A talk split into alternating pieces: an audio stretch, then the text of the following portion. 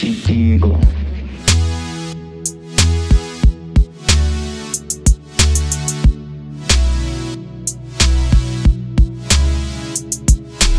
Comencemos.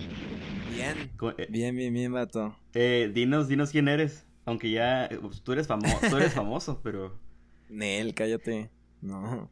Pues soy Adán, Adán Ramírez de Tlaxcala. Tlaxcala, Tlaxcala. Pastor de, de una iglesia aquí bien chida. eres un buen amigo, Adán. La neta, todo fue totalmente improvisado. Fue de, oye, ¿qué onda? ¿Grabamos algo? Porque a veces tenemos pláticas, estaba. a veces tenemos pláticas ahí medias, medias profundas y locas. Que la neta no edifican mucho. no, no, sí edifican. Salimos edificados ambos, pero a lo que voy es que, eh, no sé, tenemos algo que, que conecta a Machín. Cuando hablamos, siento como que logramos como despejarnos y, y logramos hablar cosas, cosas chidas. Entonces, este, Sí. ese tiempo es, es solamente para eso. Básicamente no es como que algo súper profundo. Es pasarla aquí. Porque traigo preparada una prédica si quieres. Ah, No, bueno, pues predica. No, no, hay bronca. Oye, ¿cómo ¿Qué estás, rollo, vato? ¿Qué rollo? Cuéntame algo. Este, pues, ¿cómo estoy? Bien, vato. La neta, te, les contaba en el grupo que, que ayer me asusté bien machín, bro, porque me puse bien mal de un día para otro, literal. Oh, o sea, de un día para otro. O sea, el, el, el lunes, el lunes como, al, como en la tarde me empezó a doler la cabeza bien machín. De sábado para domingo me dolió el estómago, o sea, estuve mal del estómago. Domingo igual, no había tenido nada de hambre. Y este, el, el, el, el lunes me, el lunes me dolió la cabeza todo el día. no- no estarás enamorado. no es cierto. El- Puede ser, ¿eh? Me- Eso, eso me dijo, eso, eso dice el doctor. Esa fue la primera pregunta para el diagnóstico. y el este. ¿Estás enamorado? este, ¿qué, ¿qué ropa estás usando? ¿Te pusiste calzón rojo hoy? sí, doctor. Todo está bien. todo está. Y me dijo, ah, bueno, no te preocupes. No, y entonces me, pus- me dolió la cabeza todo el día. El, el, el martes amanecí todo bien mal. Entonces le hablé al doctor, me hizo unas preguntas y me dijo, ok, bueno, pues mira, ¿has estado en contacto con alguien que pudo haber estado en contacto? Y le dije, uff, sí. O sea, un, un amigo, un amigo, este, creo que fue como a un, a un tema con una familia que estaba contagiada. Ajá. Entonces, como que hemos tenido como ese tema. Y este. Y me dijo, pues mira, la neta, inyectate esto, ponte esto, y si no se te quita, pues vemos qué show. La neta sí me paniqué bien machín, vato. Ujú. Yo creo que, como te decía, creo que es más el, los nervios y el miedo que, que, el- que la ansiedad, como de qué, qué, qué tal si me pasa algo, qué tal si esto. Oh. Pero gracias a Dios ya, ya estoy bien. Ahora todavía ando un poquito ronco, pero, pero la neta ya, o sea, le hablé al doctor, me dijo, nah, no te preocupes, o sea, fue como Todo un- bien. una infección estomacal o lo que sea, pero todo bien. Fíjate que al principio de la cuarentena, yo creo que la primera semana, sí te dije, estaba súper enfermo. O sea, pasé como unos, no te miento, más de una semana así, mal, mal, mal. Y yo dije, ya, ya valí, o sea, ya, ya me enfermé. Yo no quería decir nada a mi esposa porque sé que, o sea, mi esposa es nueve, se desintegra el seis. Y, delantero. y yo, soy- yo me desintegro al 3, que es tu, que es tu número. Entonces, creo que nosotros Sí. tres estamos como que en, en la misma sintonía en cuestión de la ansiedad y el pensamiento y qué rollo y, y si me enfermo Sí. y, y este y así pasé una semana. Pero después eh, empecé a ver como Twitter y empecé a ver como que noticias y estadísticas y cosas así, muy de seis. Eh, y me y empecé a leer que personas que se habían contagiado cuando se curaban podían contagiarse otra vez. Sí, sí, sí, eso da miedo. Entonces yo me curé y fui un día al mercado y regresé con dolor de cabeza. Y yo dije, ya me enfermé. O sea, yo, yo en todo este tiempo me he enfermado como unas siete veces mentalmente, yo creo.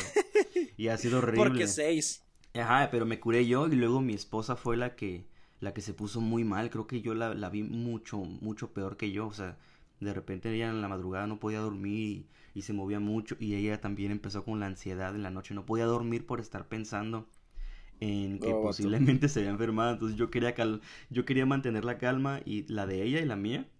Y yo estaba como que no, no, no, mira, no, no pasa nada, no, mira, porque así, síntomas y respuestas y... Y total, bro, o sea, una, ha sido una temporada bien complicada, ¿no? O sea, eh, muy difícil. Sí. Y, y se dicen Sí. tantas cosas y puedes leer tantas cosas. Eh, mi esposa creo que empeoró bastante por haber visto una, una noticia de un, ¿cómo se llama? Como una receta casera, que es como una tipo nebulización, no sé cómo se le llama, pero era agarrar un trapo eh, caliente, ¿no? Con agua caliente, o agarrar un- un- una cazuela, no sé, un- un- una olla eh, con el vapor y empezar a como oler el, el vapor. Y, luego semanas después resultó que eso es mentira y que al contrario puede empeorar mucho más. Entonces fue... eh, a la torre. a las semanas ella me dijo, ya sé por qué me puse bien mal esa noche, fue por eso. Y yo, ¿what? Y la neta, los medios de comunicación o te ayudan o te... o no te ayudan, ¿no? O sea, o te, o te empeoran Sí, claro. o te ayudan a encontrar un rumbo, una respuesta. Y, y, y así me ha pasado a mí también en ese tiempo, o sea... Una rutina de en las noches leer Twitter y empezar a ver noticias. O sea, yo me creí que Kim Jong-un se había muerto, ¿me entiendes? Y era, Sí, tan- sí, sí. era tan verídico eso. Y al final resultó que, que pues, que era mentira o que sí estaba enfermo, o no sé, pero qué rollo, ¿no? Con el mundo. Vato, qué rollo. Lo hablábamos la otra vez, ¿no? Ey. Y En, en nuestras, en, en mi integración 6, en tu centro 6, Yeah. nos pusimos bien, Conspiracionales. bien Y- y, paranoicos. justamente, Ya sé, vato. justamente cuando te mandé mensajes y grabamos, era porque tenía eso como, como en la cabeza. Men, yo soy bien. O sea, yo vivo una conspiración constante en mi mente. Con cualquier situación yo estoy, oye, y si no, oye, y si sí. Tres eh, formas de ver las, las cosas, tres situaciones diferentes, o tres soluciones para un mismo problema. Y estoy en el baño, a veces empiezo a crear como la conversación. ¿Cómo sería si esta persona reacciona así? Y yo me pongo a, mientras me baño, estar hablando como si yo le preguntara y estar hablando como si esa... O sea, no solo, es como... No audiblemente, estoy en mi pensamiento pensando, pensando, pensando. Yo creo que por eso soy buenísimo, bueno, yo echándome, echándome flores, ¿no? Pero a veces me considero que soy muy bueno como alimentando conversaciones. Y creo que conversaciones son como un arte, ¿no? son como una poesía. Eh, Oh, wow. y soy, y Ya. soy muy malo en la poesía, pero, pero la idea, la idea es que creo que tengo mucho a veces que decir una conversación porque de plano me la paso como pensando, ¿no? O siempre la mayor parte del tiempo estoy como escarbando, escarbando, escarbando temas o cosas así. Eh, y cuando hablo con alguien entiendo como que en los espacios de silencio y como que empezar a hablar, a veces ni me callo un buen tiempo, ¿no? Pero como ahorita. Yo sé. No, no es cierto. ya cuando te enfadas te callas, ¿no? No, este, como ahorita. Eh, no, en no, vato, sí, y, y eso fue lo que, lo que tenía como en la cabeza cuando, cuando te dije, vato, hay que platicar. Porque esa Sí, vez que hablamos, hablamos cosas súper interesantes y creo que a alguien podría como entretener y, y mezclarse junto con nosotros y... Digo, no es nada fuera de lo normal, son cosas que, que simplemente creemos, creemos o dimos por hecho en el momento de broma, pero que resultó demasiado interesante. Sí. Sí, creo que esa, esa ocasión tuvimos muy buena plática, Sí. la neta. Y, y, y te decía, yo no soy muy, yo no soy muy conspiracionista ni paranoico, la neta. Esto siempre, siempre me ha costado trabajo, pero ese día, no sé por qué, nos agarró y el, hey, vato, ¿qué tal si esto? ¿Qué tal si el otro? Y la neta estuvo súper, súper, súper chido. Tú y, yo, ¿Qué tú y yo dijimos ese día que de plano era el fin del mundo ya, ¿no? O sea, O sea, yo... como yo buenos, dije- como yo- buenos sí, discípulos de Jesús, lo creímos Como en el buenos momento. discípulos de Jesús, lo creímos. O sea, lo que platicamos fue que, que si no era el fin del mundo, sí se parecería mucho. Eso, eso era, eh, recuerdo que esa fue como nuestra, nuestra plática como principal, como si no es el fin del mundo, esto puede parecerse muchísimo a- al inicio del final del mundo. Pero, pero, pues, tanto nos preocupábamos y, y- ah, ya me acordé, fue, fue un, fue un jueves antes o miércoles antes de, de, de Pascua. o oh, de, es cierto. de Domingo de Resurrección, que platicábamos como, como, Qué casualidad. no manches, o sea, sí, exacto, como, no manches, vato, la primera Pascua fue encerrado, ¿cierto? También, y, y creo que fue, fue el tema que todos platicaban en ese momento, y ahorita ya pasó, ¿me explico? Ajá. Entonces, y, y tú y yo siempre platicábamos de eso, o sea, yo, yo, yo siempre decía como, hey, vato, vamos a salir, vamos a pasar, y, y ahorita ya vamos viendo la luz, ¿no? Hace un mes y era como, no ma, vato, ¿qué va a pasar? Y, y sí se puso feo, pero siempre pensábamos que íbamos a salir, pero nuestra parte, nuestra parte 6 salía bien, bien temerosa y a- ay, ay, ay, ¿qué va a suceder? No, no, no, sí, sí, oye, fue una, una tras otra, ¿no? O sea, el principio del año, o sea, cada mes era una catástrofe, catástrofe Sí, mundial. Y, y, y, la neta, yo sí llegué a pensar muchas veces como que, men, esto ya es una cuenta regresiva, ¿no? O sea, la cuenta regresiva de Dios no es en minutos, es en días. es día uno, día dos, día tres, o, o, día nueve, día ocho, así hasta que, men, ¿en dónde va a terminar todo esto, no? Si tenemos 12 meses del año y vamos apenas como en el quinto, ¿sí, no? Vamos en el quinto. O sea, ¿qué nos ah, espera? ¿Qué nos espera el resto del año? Y ah, vato, una, hace poquito venía viajando con, con el pastor Jonathan. Este, veníamos a, a, Mexicali hace, hace ya buen rato atrás. Y este, y yo me acuerdo que una noche antes eh, yo me dormí como a la una de la mañana viendo cosas en Twitter, pero esas veces que tienes el celular a la mano y en cualquier momento se te cae en el ojo y amaneces con el ojo morado y no supiste ni qué pasó, ¿no? Y, yo me acuerdo, yo me acuerdo, y es que se puso muy de moda recientemente que, que animales, no sé, venados estaban como en la calle de tal ciudad y, como que la naturaleza está reclamando su, territorio, su tierra. Entonces yo vi una publicación súper fake al siguiente día, ¿no? Pero yo la vi en la noche como a la una de la mañana. Decía que los cuerpos spin, ¿se llaman? Los erizos, los erizos. Ajá. Sí, Los ¿Se llaman erizos? Pues, no sé, erizos. o sea, sex, e, erizos, puercoespines, lo que sea. Ah, lo que sea, ok, eso. o sea, los que tienen, los que tienen puntas, ¿no? En Sí. No, erizos son de mar, ¿no? No, no, no, también. bueno, eso, sí fue, pero que yo ah. sepa se llaman erizos. El caso, okay, el caso es de que había una publicación que decía que a causa como que de la de que ya no había contaminación en el mundo y que las personas ya este habían como que pues cada quien tomó la cuarentena y los, animales estaban como que tomando su lugar y su territorio. Decían que los erizos habían vuelto a su color original. Y que, y que el color original de los erizos eran azules. Bro, entonces yo me acuerdo que en la, madrugada, en la una de la mañana, yo dije, ah, por eso el personaje Sonic es azul. Por eso Sonic. Y me ah, dormí, me dormí. Al siguiente día, yo ni me acordaba, bro. Pero el siguiente día, como a mediodía, algo así, eh, yo me puse a pensar, oh sí, lo del cuerpo espino. Yo venía viajando con Jonathan y le dije, oye, ¿viste la publicación? Veníamos platicando temas así. Y le dije, resulta que los erizos son azules, no son cafés. Y se quedó, ¿qué?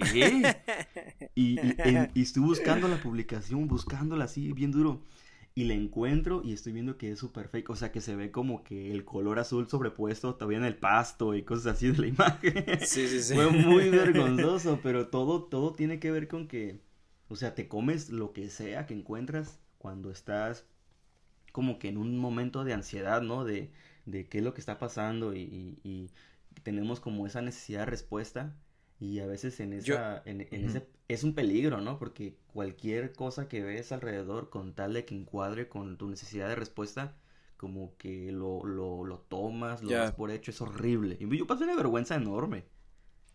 Yo, yo, yo prediqué esto ese domingo, o sea, dije, lo que experimentas en cuarentena está determinado por lo que consumes en cuarentena.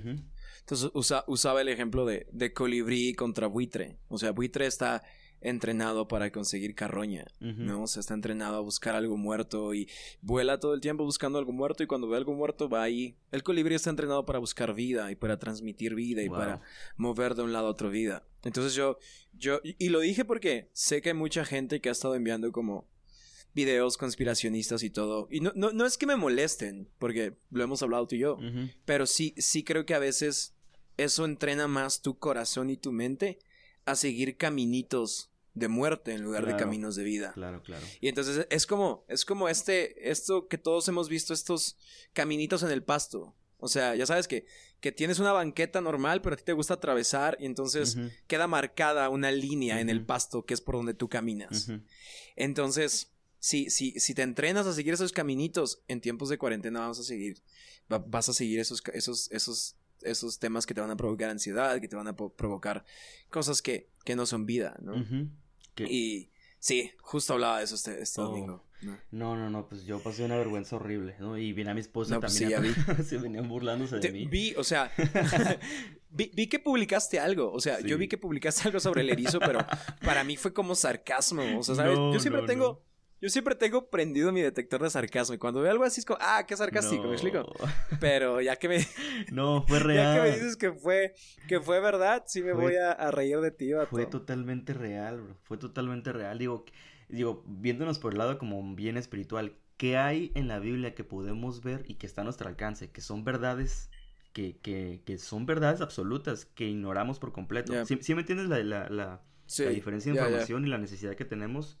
Eh, que encontramos respuestas según el cuadro de, de ansiedad o el cuadro de, de, de, necesidad que tenemos, que cuando no encontramos uh, los aspectos, no sé cómo decirlo, las características como de nuestro sentimiento, empezamos a adoptar cualquier tipo de respuesta para nuestras vidas.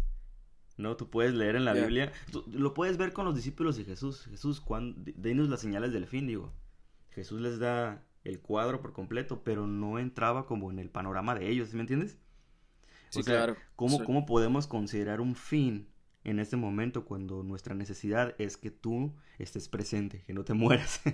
y Jesús les empieza a decir un chorro de cosas, señales, y, gente de demanda señales, pero ustedes, y, y muchas cosas así pero como que en el cuadro de ellos no, no encuadraba a Jesús, ¿me entiendes? Como la, lo que Jesús estaba hablando es como, no, no, no. O sea, sí estamos preguntando por el fin, pero no estamos aceptando mm. el fin de tus señales, ¿me entiendes? Como, no sé si me logro explicar, pero había esta constante, y creo que lo hemos platicado bastantes veces tú y yo, había esta constante en los discípulos del temor y el miedo, la ansiedad, la preocupación, la incertidumbre de qué es lo que va a pasar si Jesús cumple con lo que está diciendo. Y lo que estaba diciendo Jesús es que iba a morir. O sea, en el momento más crítico de nuestras vidas, nuestro Salvador, el revolucionario, en lugar de que desenfunde su espada y corte como machete lo que está alrededor, está diciendo que se va a morir, ¿no? Y es nuestra respuesta, o sea, es lo más visible que tenemos, o sea, no, no, no podemos como... Eh, y lo relaciono bastante en nuestros tiempos, ¿no? Tenemos, tenemos la respuesta tan, tan palpable y tan al frente que preferimos, preferimos conspirar, ¿no? Para encontrar eh, la respuesta más adecuada, más encuadrada a nuestra necesidad. Y lo puedes ver, bro. O sea, yo no es como que crea que la Tierra es plana o la Tierra, o la tierra es redonda, ¿no? Pero ya Pero sí. Pero, es plana, bro. No, sabías. sí, yo sé que es plana porque la puedo... O sea, es plana. O sea, mi pie no está curvo, ¿entiendes? si piso la Tierra, mi pie no está curvo. sí, claro. O sea, tiene lógica, usa la lógica. Si yo, o sea, si yo tengo el pie plano... Yo tengo el pie plano. Si yo pisara, claro. a mí me dolería el pie porque sin curva, ¿me entiendes? No es natural. claro. Digo, claro. esa, es, la lógica que uno tiene que encontrar en la vida. Hay respuestas. Sí, o sea, y es que, por ejemplo, si te subes a, o sea, si te subes a una, a una montaña rusa y ves que ellos, esas sí son curvas. Ajá. Entonces se ve, o sea, se ve la curva y cómo vas bajando. En la carretera no pasa eso, me explico. O sea, en la carretera vas, vas, exacto, así, no sientes eso en un coche, o sea, vas como, porque es plana. O sea, ¿por qué, por qué los aviones van a siempre como hacia directo al sol y no van opuesto al sol. Claro. no sé, vato. Me, he subido como unas seis veces al avión y siempre que me subo al avión siempre estoy viendo como que al horizonte y digo, men, esa onda se ve bien plana, ¿entiendes? O sea, quien venga y me diga que es redonda no está en el avión, está abajo del avión y es más fácil decir es redonda. no sé, digo, estamos bromeando, pero pero son ah, ah, tantas. ¿Así? Ah, no es cierto. son tantas cuestiones que uno puede ah, responder eh, sin, sin ser tan considerados con, muchas cosas alrededor.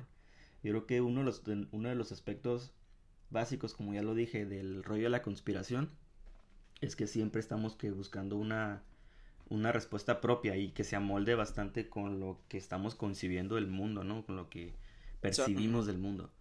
Y, y así, así, lo, así lo miro yo también los discípulos. Yo creo que el cuadro que más me impresiona el rollo de los discípulos y la relación con Jesús es ese sentimiento que tenían tan profundo de, de preocupación, ¿no? De, ah, de, de, qué rollo, ¿entiendes?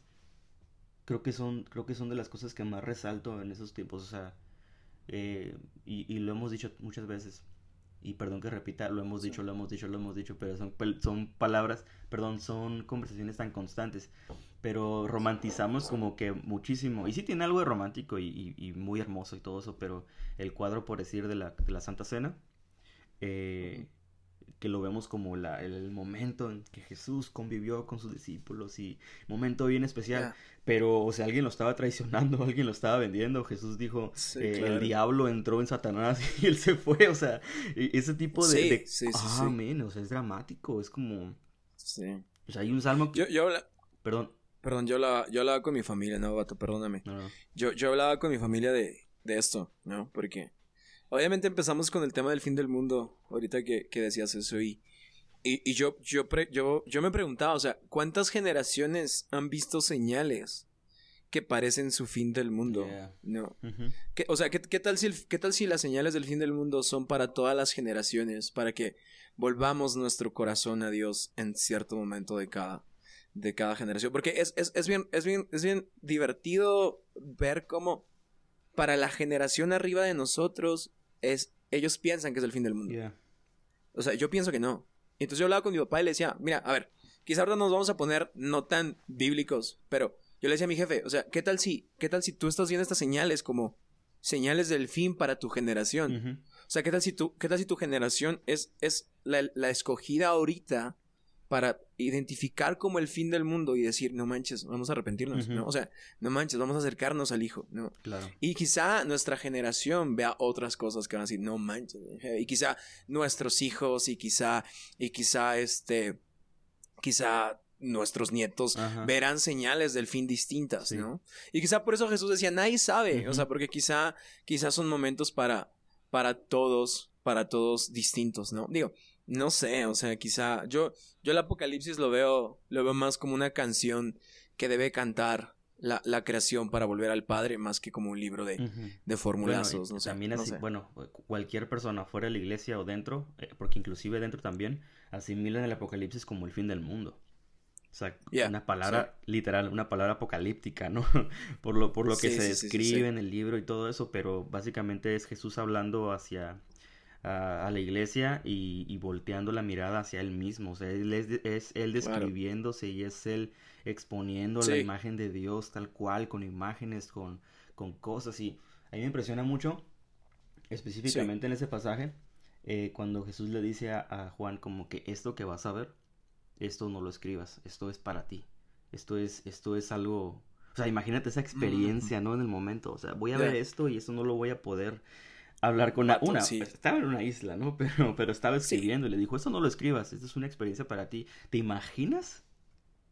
Que posiblemente sí. ahí hubiera la estado como la respuesta para todo, ¿me entiendes? O sea, que, es, que esa experiencia que vivió Juan eh, hubiera sido, o sea, hubiera sido como tan impresionante que si lo hubiéramos leído o la supiéramos, digo, quizás la sabemos, Ahora, ¿me entiendes?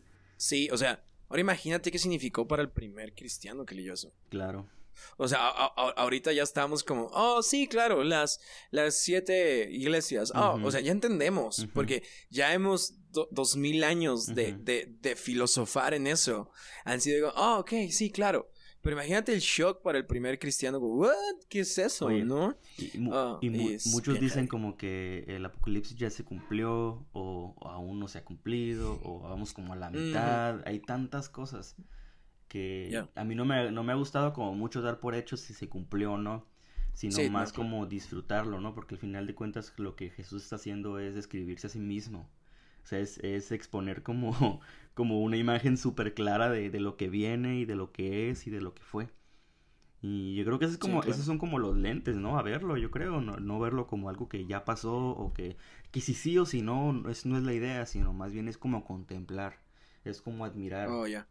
asombrarte en la lectura de lo que está sucediendo en el libro. La neta, la neta, eh, me confieso, eh, creo que nunca, Dale, nunca, nunca un he terminado el, el libro de Apocalipsis, nunca lo he leído ¿Vato completo. qué? Te lo No, juro, me da miedo, no, no me da, a mí también. me da Te- te ansiedad. sincero, me da miedo. me da ansiedad. Pero yo creo que, yo creo que es por la de la canción de, de, De Marino. de Marino. Soy un grito, De un lamento. un lamento. ¡A la Mucha gente Vato, está alarmada. Yo, recuerdo, yo, yo crecí, yo crecí, lo hemos platicado. Perdón que digamos mucho lo hemos platicado, pero es que, Pero es que, pero es que lo hemos platicado. Sí, sí, sí. Sí, o sea, digo, ustedes están pudiendo entrar a esta conversación, pero las conversaciones que hemos tenido en privado han sido más intensas. Claro. Pero yo, yo, Más del amor. yo crecí en una... Más, más amor, sí, claro.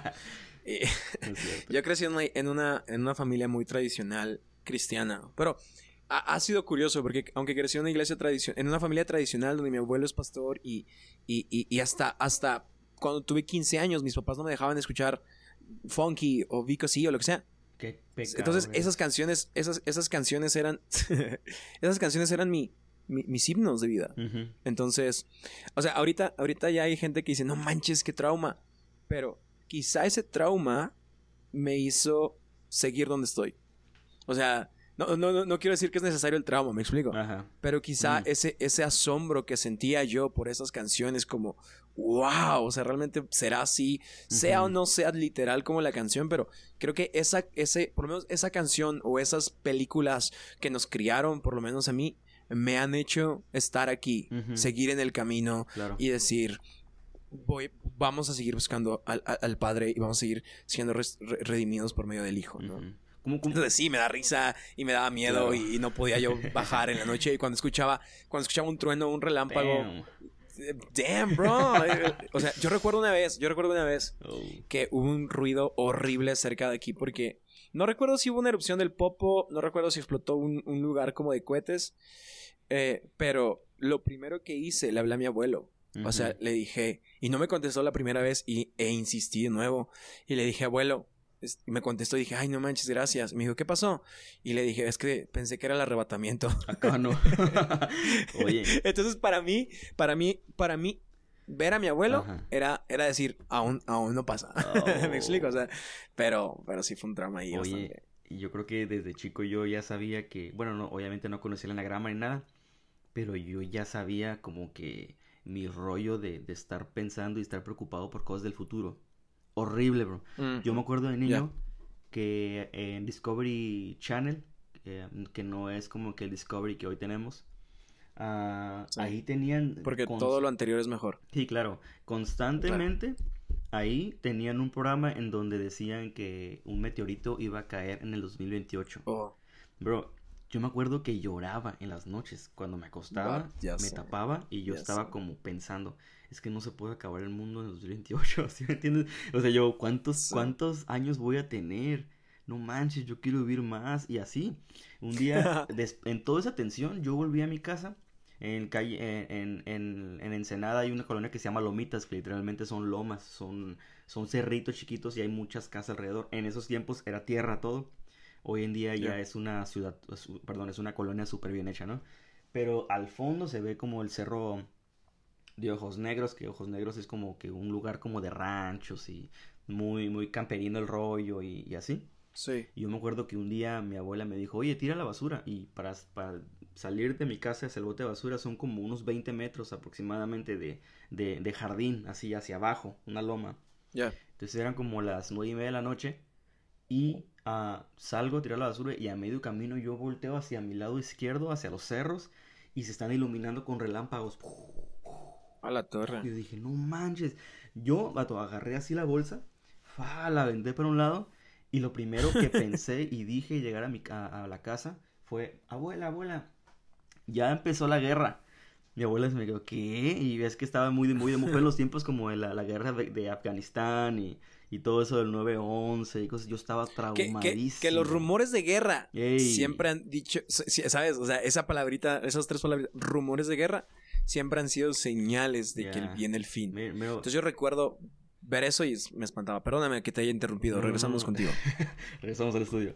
Este, Regresamos al estudio. No, no, no, yo, yo, yo siempre todo lo he relacionado con el fin del mundo, o sea, algo dentro de mí siempre está como, man, esto, eso tiene que tener un rumbo, ¿me entiendes? Esto nos tiene que llevar a algo, no, no pasa, no pasa nomás porque sí, o, y obviamente mientras no estás vivo, pues no tienes conciencia de todo lo que estamos pasando, pero yo creo que el fin del mundo se parece más como que a una segunda guerra mundial, o el holocausto, se parece más a, o sea, ya tuvimos Yo- yo- una peste, una peste negra, ¿me entiendes? O sea, Es, yo le dije eso a mi jefe, o sea, o sea, ahorita no hemos visto guerras, guerras, guerras, Eh, como la Segunda Guerra Mundial. rumores. O sea, porque no el fin del mundo fue en la Segunda Guerra Mundial. O sea, quizá fue para una generación. O sea, ahorita, ahorita el fin del mundo es un rumor, ¿no? Es como que todo mundo está como as- asimilando. me gusta, el, me gusta el de, me gusta el de, el del maya disléxico. ¿Qué es eso? Que escribió dos, 2012 en lugar de Oh. 2021. Yo- muy bueno, muy bueno. Sí, quizás me equivoqué, ¿no? Quizás ah, es dislexia. Ay, Oye. era disléxico el maya que, que- que escribió eso. No, no, no, no, no. Oye, no, qué loco está eso. El- eh, quizás era en el año 202, ¿no? el fin del mundo. Y se equivocó, dijo, no, no, no, es el 2020. No, no, no, no, no. O sea, ese también fue muy loco. ¿Cuántos fin del mundo no han declarado, bro? Vato. O sea, se, se Sí. supone que hace, hace como unas semanas atrás un meteorito iba a pegar en la Tierra. Vato, yo desde que tengo memoria, meteoritos han querido pegarle a la Tierra. O sea, literal. O sea, desde que estaba yo era como, un meteorito se acerca. Entonces, Y lo próximo que, que están como que hablando bastante es sobre una invasión alienígena. No sé si has escuchado de eso. Ya sé. Qué rollo. Yo, sí. Oye, yo tengo, una, Yo me acuerdo. tengo una teoría súper Ajá, rápida, dale. guacha. El 21, el 21 de abril, que es como que el, como que el, no sé si el día de las bromas o algo así en Estados Unidos, fue el April Fool, se llama, creo. April Ajá. ajá. Ese día, eh, este, fue cuando, ah, ¿cómo se le, cómo se le dice? Cuando sacaron como a la luz los archivos de, de la FBI acerca de los ovnis. Ajá. Ese fue el día. Entonces, yo, todo el mundo estaba como, no manches, ah, sacaron a la luz sus archivos, la FBI lo hizo, bla, bla, y lo sacó. Y yo estaba como, oye, pero hoy es el día como de las bromas. Y nadie, nadie- no sé si, yo no vi nada de eso. Si alguien tomara, obviamente yo sé que mucha gente lo, lo vio igual.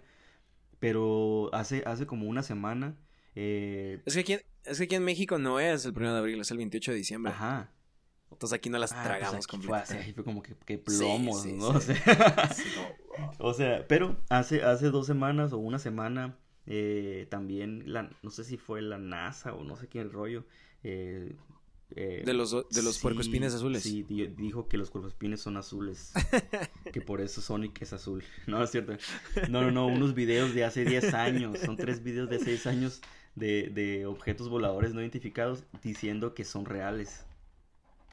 O sea, Ah, y, y luego de ahí los conspiracionistas son como que sí, y por eso tenemos el proyecto Blue Beam, y el proyecto Blue Beam lo que va a hacer es como que proyectar al Mesías en el cielo, y están, están es como que pensando en que van a poner los, todos los idiomas como que...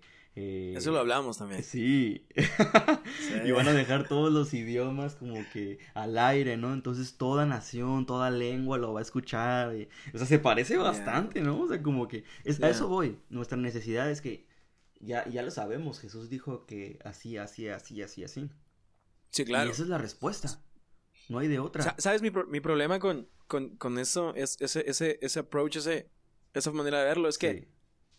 que, que la gente ve esto y tiene miedo, pero por evitar el infierno, Ujú. no por vivir el cielo. Ujú. Y esa siempre ha sido mi bronca. O sea, recuerdo que una persona me dijo, hey, coronavirus, se viene feo, ahora ya hay, ya hay que predicar. Y Ey. es como, vato, o sea, vato. Sí. Yo llevo haciéndolo, no te voy a decir toda mi vida, pero tres años uh, y sin ver esto, he, he- he conocido que se tiene que hacer, ¿no? Entonces, eso es lo que siempre me dice la gente como, el, es que hay que hacerlo porque viene el fin del mundo, es como, no, vato, o sea, no, no lo hagas por evitar el infierno, empieza ya por, por, por vivir el cielo aquí en la tierra. ¿no? Es un buen consejo, bro. Es un buen consejo porque obviamente Sí, gracias. todos, todos tenemos fe y creemos en Jesús y, y, y todos vamos a tender por naturaleza a inclinarnos a lo atractivo de dentro de la necesidad, ¿no? Que es encontrar la respuesta a nuestra, a nuestra forma. Pero todos aquí, Sí. todos aquí conocemos como el destino de todos nosotros, el destino de la iglesia, el destino que Jesús está prometiendo, ¿no? O sea, el, el rumbo, el rumbo de las situaciones llevan a un destino bien glorioso. Y nosotros nos, nos- envolvemos en cosas bien trágicas y damos por hecho a situaciones como si fuera la propia respuesta, ¿no? Que, que Jesús nos haya prometido. Pero como cristianos, tú y yo lo sabemos y creo que es algo que debemos de comunicar siempre. Es que nuestra esperanza está en Cristo y que la respuesta Totalmente. la vamos a encontrar únicamente en Él. Como se pongan las cosas, mira, yo puedo morirme ahora eh, y mi mundo se acabó, ¿me entiendes?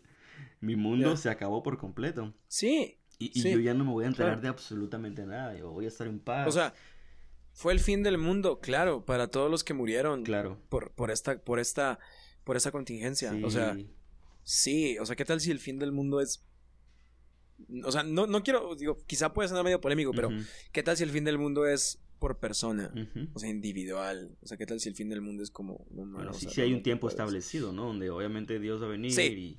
y, y ahí Sí, claro, claro, claro, algo nuevo y Sí. lo entendemos, pero para aquellos que viven preocupados por el fin del mundo, a veces el fin del mundo se puede parecer también a que sales de la calle y, y te pasa un carro por encima y perdón por la imagen, pero, Sí. pero, pero básicamente es eso, o sea, vives en una preocupación constante por el fin del total, ¿no? Cata- cataclístico, cata- sí, cataclístico se dice.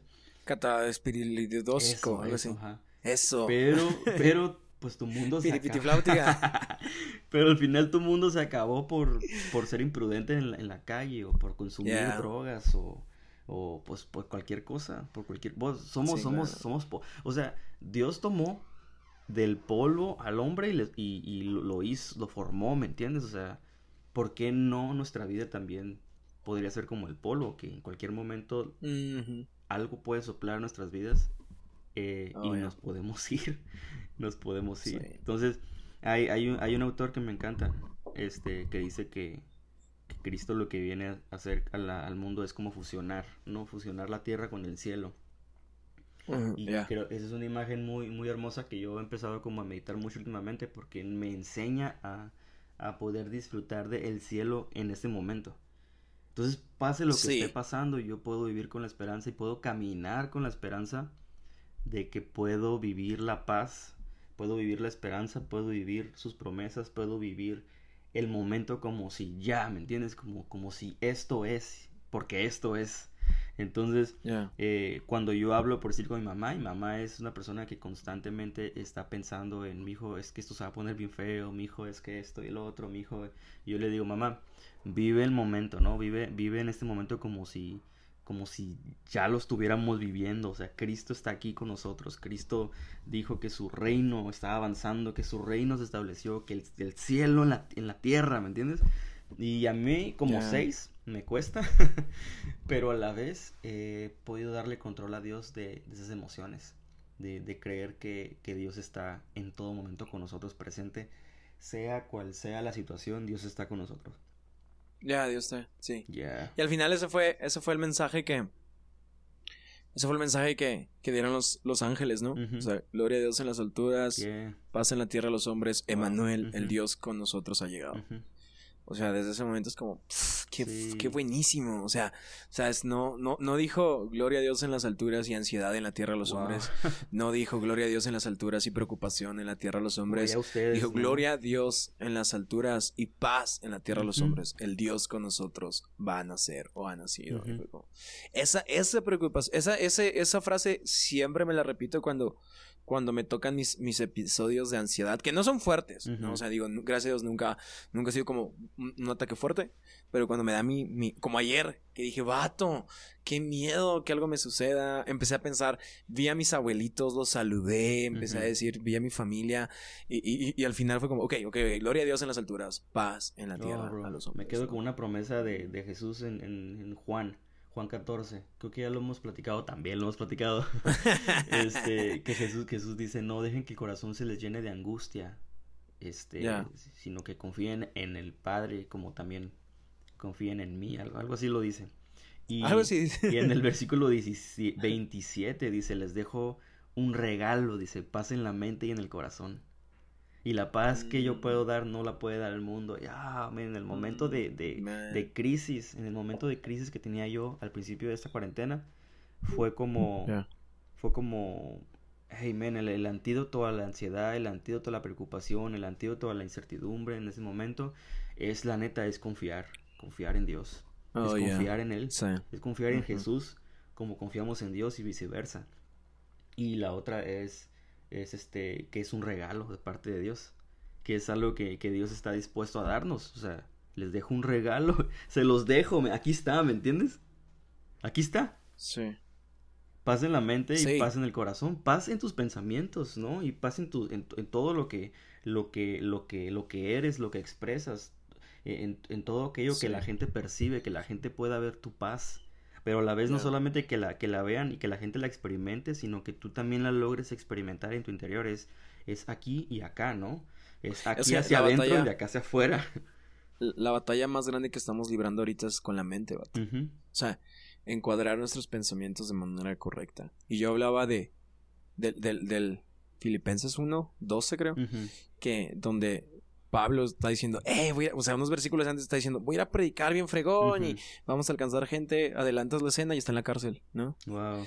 Y este, y, y ahí dice como, hey, quiero decirles que esto sea evidente, a- se ha hecho evidente a toda la guardia del palacio. Entonces yo predicaba eso, o sea, que, que, que la, la, la batalla que tenía que ganarle a Pablo en ese momento era con su mente. O sea, porque en nuestra mente está la forma en- a dónde va nuestra vida, cómo, cómo dirigimos nuestra vida. Entonces, Claro, 100%. Pablo podía, podía o encuadrar su cárcel o, o encuadrar al, al único romano que tenía, que lo estaba cuidando, ¿no? Entonces lo que hizo Pablo fue como, ok, pues estoy en la cárcel, pues, pero no voy a predicar a un estadio en Roma, pero hay un guardia aquí. Wow. Y este guardia tiene ocho horas de turno y las ocho horas me va a ayudar a, me va a escuchar predicar el evangelio.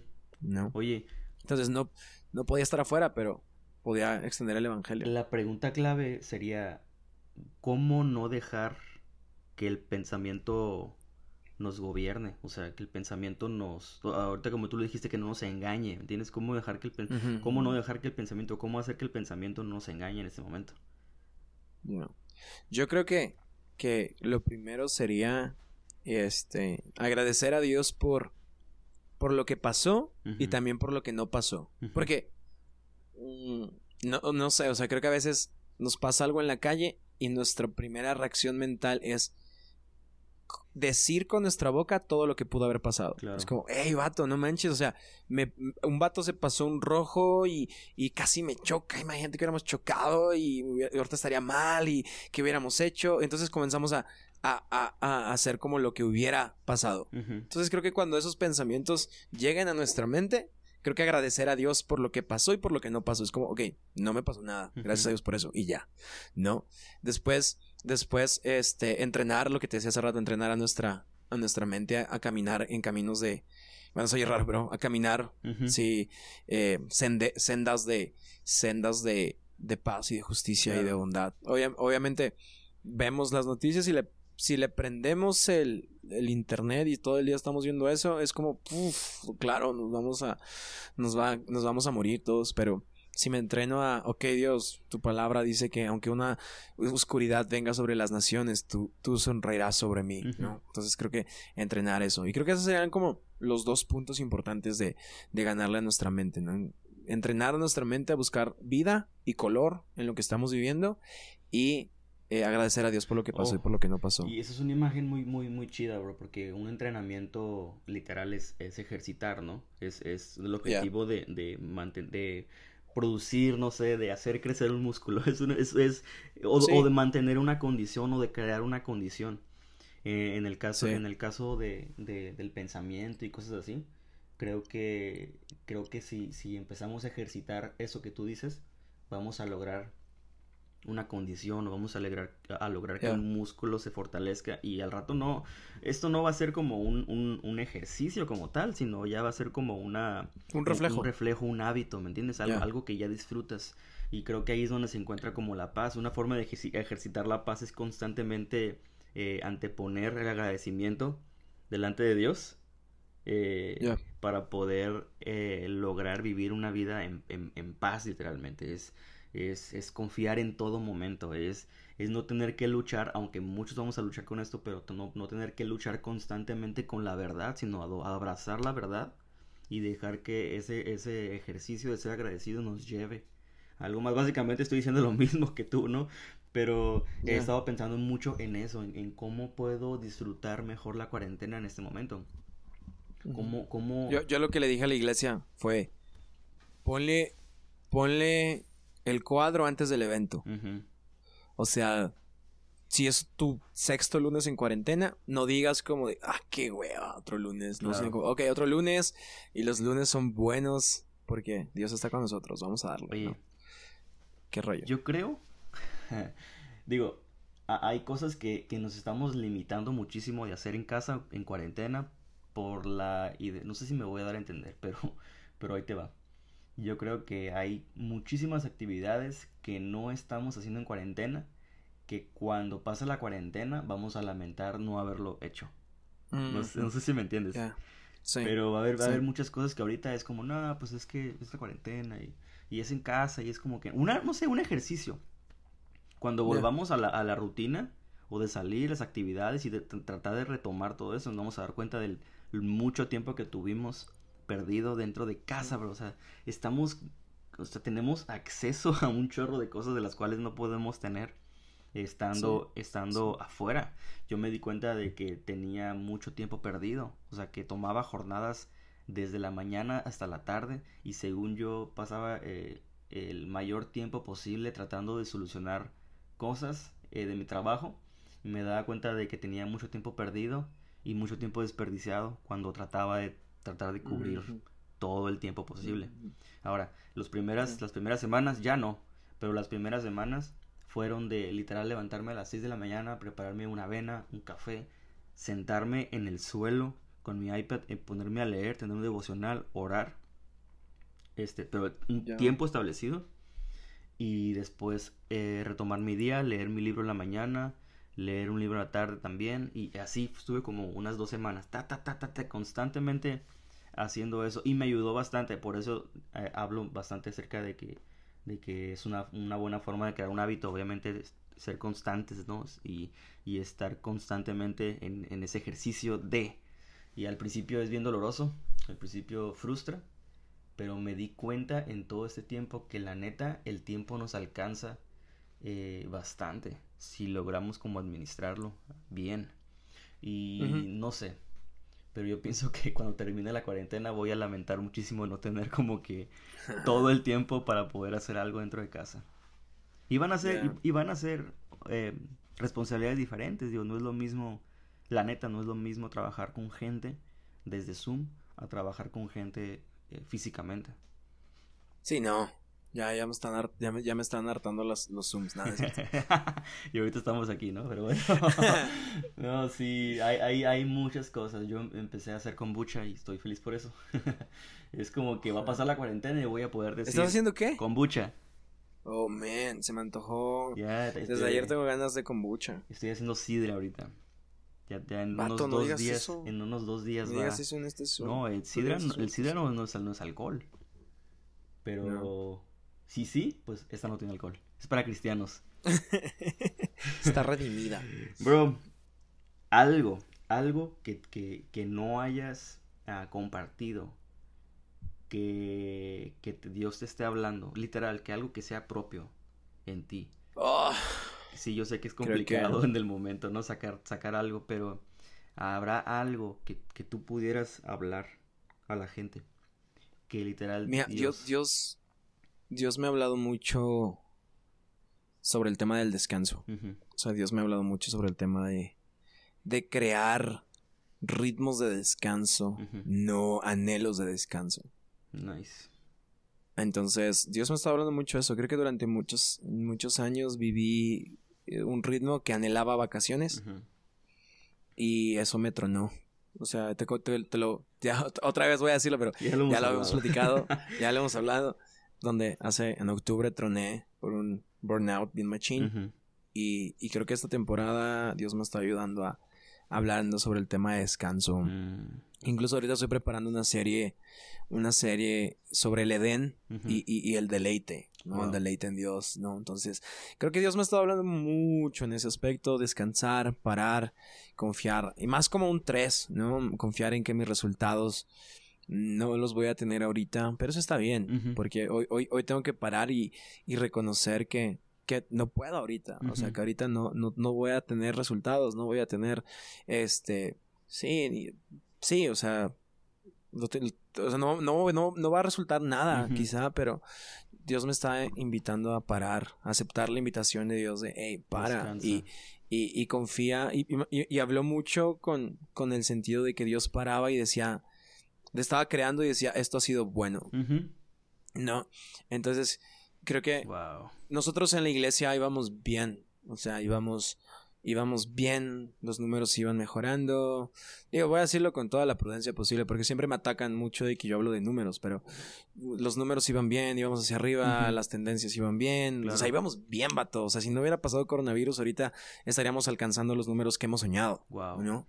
y, y vino coronavirus. Y entonces eh, me habló mucho Dios en ese aspecto de, hey, voltea a ver lo que han hecho y, y es bueno, porque fue, las primeras semanas fue como, ah, hubiéramos hecho esto, Sí. hubiéramos hecho el otro, hubiéramos hecho esto, estas estrategias, esto no fue chido. Sí. Y entonces Dios, Dios habló mucho llega como, como un sentimiento de lo perdimos, ¿no? O sea, to- todo lo que lo logramos lo ya. perdimos. ya, ya, ya. Entonces Dios me habló mucho como en el sentido de voltea, volteen a ver, porque no, no, no es un logro mío, volteen a ver lo que hicieron y digan fue bueno. Y descansen en esta temporada que- porque tendremos que regresar a correr y vamos a darle con todo. Por mucho que viajes, por mucho que visites, por mucho que, que estés en hoteles eh, cómodos, lo que sea, llega un momento en el viaje en el que dices, sabes que no hay nada como mi casa, no hay nada como mi sala, no hay nada como mi baño, no hay nada como Uf, eso. Uf. Yo creo que cuando este, este viaje se termine, eh, la gente que, que tenía a la iglesia como hogar va, va a extrañarlo y va a decir, sabes que no hay nada como eso. Porque puede- Sí. podemos ver como una pérdida de números o podemos ver como una pérdida de ritmo que, que la neta que la neta tiene algo de Sí. eso, ¿no? Lo podemos asimilar así. Sí, claro. Porque es, Sí. es trabajo, es trabajo constante. Pero, este, yo creo que, digo, mi esperanza y mi consuelo es que mucha gente eh, aún tiene sus raíces bien, bien, este, profundas y que, y que en este momento está, está diciendo, ¿sabes qué? En este viaje no hay nada como hogar. Aunque yo esté en mi casa, en lo más cómodo, viendo el servicio, no hay nada como, como ese hogar que Dios nos dio. Entonces creo que esas personas van a, son las, son los siguientes misioneros, ¿no? Las siguientes personas que van a levantar, Ujú. van a levantar los muros, van a, van a recoger los escombros, bro, van a, van a, van a hacer lo posible con todo lo que está en el suelo o lo que aún sigue de pie, fortalecerlo y son los siguientes, es el siguiente ejército o es el ejército que Dios va a usar para levantar levantar todo esto. Porque lo vemos caído, claro, o sea, es- le pegó muy Sí, duro. claro. Hay iglesias que murieron, hay iglesias que van a Oh, renacer, hay, hay iglesias que se van a fortalecer, hay iglesias que, que, que siguen tal cual, ¿no? Que la Sí, economía sigue tal cual. Hay personas que perdieron su empleo, personas que... Total, todo ese tipo de cosas. Eh, yo creo que viene un tiempo, como, como lo podemos asimilar como un tipo de avivamiento, en donde vamos a Yep. ver que yo creo que ya está en el aire y yo creo que lo estamos viendo en este momento, pero cuando esto se reactive y cuando esto vuelva al ritmo deseado y, y- y- y todo ese tipo de cosas, creo que vamos a ver una ola mucho más grande de la que estamos viendo ahorita. Un- un- Mm, bueno. iglesias retacadísimas, iglesias con muchísimo interés, eh, muchos llamados definidos, muy, muy definidos, Oh, muchos, wow. muchos pastores, bro, que, que, que se levantaron de sus hogares cuidando sus familias, muchas relaciones muy fortalecidas, muchos lazos, o sea, ya estoy alargándome muchísimo, no quiero hacerlo, pero la idea es que yo creo que vamos a ver una ola mucho más grande de la que estamos viendo ahorita. Una respuesta increíble. Estoy totalmente de acuerdo. Y ya lo habíamos hablado. Nada, sí. Totalmente, totalmente de acuerdo, vato. Creo que se viene algo, algo, algo muy bueno Sí. para la iglesia en general. Y aunque paramos, creo que lo, eh, lo hablábamos, creo, ahora sí que lo hablábamos, ¿no? Yo, yo te decía, vato, me estresa esto, me estresa el otro, y me dijiste, brother, ahorita no hay iglesias grandes. O sea, ahorita no hay iglesias exitosas. Ahorita hay iglesias que están intentando. A enfrentar la crisis. Es- Eso estuvo muy bueno. Eso fue como, sí, cierto. ¿no? Sí. ¿Qué, qué cre- qué crees, qué crees que sea, qué crees que sea lo, lo feo de regresar? O sea, yo sé que vienen cosas buenas. ¿Qué sería lo feo? Y te lo pregunto como seis, porque como seis yo sé que siempre es, un seis es buenísimo en una junta porque siempre te, te hace ver lo que, lo que le preocupa, lo que cree que va a estar mal para tomar una estrategia, ¿no? Ujú. ¿Qué, qué- como, qué viene de malo para, para el regreso? Que viene de malo para el regreso. Lo pienso de muchas formas, digo, desde una organización, desde, desde- digo, sería como muy contradictorio porque te estoy diciendo ahorita de que vamos a ver, vamos a ver una ola enorme y, y vamos a vivir tiempos increíbles. No puedo, no podría como pensar en ese momento o en ese cuadro como que algo malo debe suceder. Ya me lo acabas de sembrar ahorita tú, pero, pero yo creo que una de las primeras luchas con las que vamos a, a, a- a- a enfrentarnos es, es con la constancia quizás de los líderes, ¿no? Quizás de nosotros, o sea, de, de mantener el ritmo que queremos, que queremos ver. Eh, eh, no sé, yo eh, constantemente he estado luchando con ese pensamiento. Ok, aquí estamos, ok, y logramos una constancia muy cómoda, eh, retante, eh, y qué, qué, va a pasar cuando volvamos. O sea, qué rollo. Vamos a estar bien conectados con, con, con lo que teníamos, vamos a estar bien conectados, cómo le vamos a comunicar a la gente, cómo, cómo vamos a volver a, a, empezar, ¿me entiendes? A mantener esa constancia del propósito porque va a ser gradual. Yo pienso que dentro, del, dentro de lo trágico, dentro de lo hermoso de, de volver, eh, lo trágico es como que aprender a trabajar de forma gradual y no retomar todo de golpe, ¿entiendes? Sí, creo, creo que eso, eso estaba pensando, perdóname te interrumpa, pero creo que no va a ser un regreso espectacular al primer domingo. Claro, no, es gradual. Y, y creo que, ajá, exacto, y creo que, creo que debemos ser prudentes al, al, al plantear bien nuestras expectativas. Sí, viene un, viene un avivamiento, pero la primera piedrita tiene que plantarse bien de manera gradual para que esto haga boom. Sí. Porque, porque si la expectativa es, hey, vamos a regresar con el doble de gente que, que teníamos antes de, de irnos, podemos toparnos pared. No, y, y, yo te lo digo porque, porque me, me, pasó, me pasó el primer día que abrimos la iglesia. El primer día eh, tuvimos X gente y, el, y, y, yo cité a los voluntarios, les dije, hey, este domingo hay que, hay que pasarnos a una sala de cine más grande porque este domingo Dios va a hacer algo grande y vamos a hacer el doble de gente. Vato, llegó el, die, llegó el 10%. Wow. Te, lo, te lo prometo. Llegó el 10% de la gente con todo y voluntarios. Y, y ahí fue donde donde, donde Dios habló fuerte en mi vida diciéndome, hey, tus expectativas tienen que ser correctas, de que sí, sí, Dios bendice procesos y procesos tienen que ser empezados de manera gradual uh -huh. en este momento. Dios, Dios puede crear algo en la nada, claro, pero Dios va a bendecir un proceso, porque eso está desde el, desde el Edén, o sea, sí. eso está desde el inicio. Dios, Dios instaura procesos para que podamos nosotros trabajar esos procesos. Super. Entonces fue como, a veces, cre a veces creemos que Dios haga algo así super heavy cuando nuestro proceso es el que tiene que ser bendecido por Dios, ¿no? Sí, y, y yo creo que, eh, digo, de todo tipo, de toda generación, va posiblemente a escuchar esto en algún futuro, lo yeah. que sea. A lo mejor lo van a escuchar ya que pasó todo este rollo a lo mejor lo van a escuchar si lo subo, si lo subo hoy, que yo creo que lo subo hoy mismo, ¿no? Hoy estamos a, Eso. a, a miércoles 6 de, de, de mayo, entonces eh, si lo ves el miércoles 6 de mayo, saludos. Saludos, saludos, del, saludos, saludos. desde hoy. Pero saludos desde hoy. si gente lo llega a escuchar y, y, y, y quizás siente como que cómo me puedo involucrar, cómo puedo hacer mejor la experiencia de la iglesia, cómo puedo aportar al camino, a vernos juntos, cómo, cómo puedo involucrarme. Si me entiendes, esta constante de el deseo de ser parte dentro de, de, todo esto que está sucediendo, porque hay gente que se está matando, hay gente que está sudando, hay gente que se está desangrando, porque esto vuelve a la normalidad. Yeah. Pero si alguien yeah. está escuchando en este momento eh, eh, este podcast y, y, está con esta constante de que nació, porque mira, antes de que, que, que avance, sensitivo eh, es como eh, las experiencias no solamente nos estimulan en conectarnos en, ah, yo también viví eso, sino también a, a estimularnos a, ah, bueno, entonces me quiero preparar para eso, ¿me entiendes? Y el consejo es, es una buena yeah. herramienta. Ok, yo creo, claro. yo creo que en esta conversación o en las conversaciones futuras se va a crear no solamente la conexión de las experiencias, sino estimular a vivir la experiencia eh, futura. Entonces, a lo que voy es, eh, si hay Hola. alguien que está viviendo en este momento una constante o le nació en ese momento la constante de involucrarse 100%, creo que esa es una... Es, aquí hay como varios aspectos muy importantes de cuál es el proceso de la iglesia en este momento, cuál es la lucha de los líderes, cuál es el objetivo de los líderes de cada iglesia y que ellos puedan como conectarse con eso y poder involucrarse yeah. de la mejor manera. Y pues yo creo que ser pacientes, pero ¿tú qué le dirías a alguien que en este momento eh, se está preguntando cómo, entonces, ¿cómo puedo involucrarme? Entonces, ¿cómo puedo hacer de la iglesia la mejor experiencia? ¿Actualmente? ¿En esta temporada? Sí, sí, sí imagínate, alguien está escuchando esto y dice... Nosotros, nosotros eh, tenemos tres Cs, que es conéctate, comparte y comenta.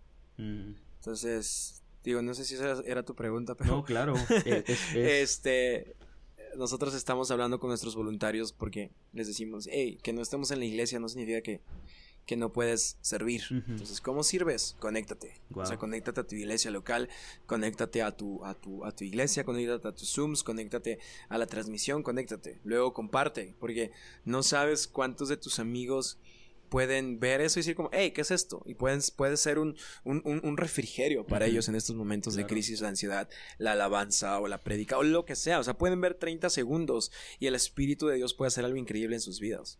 Y sobre todo es comenta, porque todos decimos como, como, hey, cuando regresemos vamos a cantar, cuando regresemos vamos a dar, es como, no, vato, no te esperes, o sea, la adoración debe ser una señal de, de rendición completa a Dios ahora, o sea, ¿por qué nos esperamos para regresar y adorar cuando desde un emoji y, aunque levantes tu mano ahí en tu Claro. computadora ya estás adorando, o sea, no te esperes a volver, no te esperes a, a, a cuando, ah, ya quiero cantar Another in the Fire cuando regresemos, no, no, no, si están tocándola en tu alabanza, en tu, en tu iglesia, en tu transmisión, comenta, pon fueguitos, pon lo que quieras y adora ahí en tu, en tu habitación. Porque no creas que es un desperdicio. O sea, creo que a veces la gente en ese momento es como, eh, nadie me va a ver, eh, ¿para qué levanto mis manos si, si estoy en mi sala acostado con mis sábanas todavía? Y es como, no, adorar nunca es un desperdicio. Adorar siempre, siempre toca a los pies de Jesús en cualquier momento Wow. y, y, y, y no, y no son, y hablo de, del tema de como la mujer que derrama el perfume. O sea, no derrama unas gotitas. No derrama así como, ay, pues un toquecito porque se acaba. Es como, no, rompe todo y derrama todo porque sabe que en, en todo momento que podamos adorar a Jesús es 100%. Ujú. Entonces, si hoy quieres, si hoy quieres adorar a- a- en tu iglesia, en tu casa, no te esperes a volver. Adora, crea un altar de adoración, ponte de pie, cuando, aunque sea chistoso que estén tres personas ahí en tu sala, así de pie cantando, ponte de pie y, y adora. Entonces, creo que así podemos servir en esta, en esta iglesia y, y ya. Es un consejo súper práctico, ¿no? Creo que me, me, me fascina, me encanta. Creo que es una forma muy chila de involucrar a la gente, ¿no? O sea, que, que esté atenta a lo que está pasando y que a la vez ah, sirva como de agente de alcance para las personas. O que, la, que los que estamos viviendo la experiencia podamos compartirla tal cual. Y pues es bien práctico, ¿no? O sea, men, me encantó. Me encantó. Creo que es un buen consejo. Vato. Este, ya sabes, lo hemos platicado. Lo hemos Eh, platicado. disfruto mucho platicar contigo. Espero que podamos vernos en otro día de mayo eh, para platicar. Sí. Así que, chilo, vato. Vato, gracias por, por invitarme. Esto, sabes que siempre disfruto hablar contigo, bien fregón. Aunque a veces tenemos nuestros diferentes puntos de vista. Y la gente me prefiere a mí. y la gente te Por mi prefiere a ti, apellido. Eso, por tu apellido, porque pareces este Europeo. artista gringo. Europeo. pero, pero algún día seré como tú. Sí, escuchen el podcast de Adán. Adán, tíralo. Tengo, tengo dos podcasts. Dos, porque es tres, por eso. Porque millennial, relevante. No, escuchen, escuchen el de la iglesia. El otro, la neta, es cotorreo y Es como esto. es como, es, es, es- es- dura tres minutos, cuatro minutos, ¿no? Entonces, Ya llevamos una hora. Vato, ya tira tus redes Vato. porque esto ya se tiene que acabar. ok, sí, este, ah, mi- mis redes, a- a- arroba Dan Ramírez G. Búsquenme en Instagram, no uso Facebook. Sí tengo, pero no uso. Entonces, bye. Men, a la de tres vamos a cortar la grabación. ¿Sale? Porque no quiero batallar. Una. Ey, espera, espera. O sea, mejor aplaudí, ap- aplaudimos. Bueno, una, dos, tres, cuéntale tú.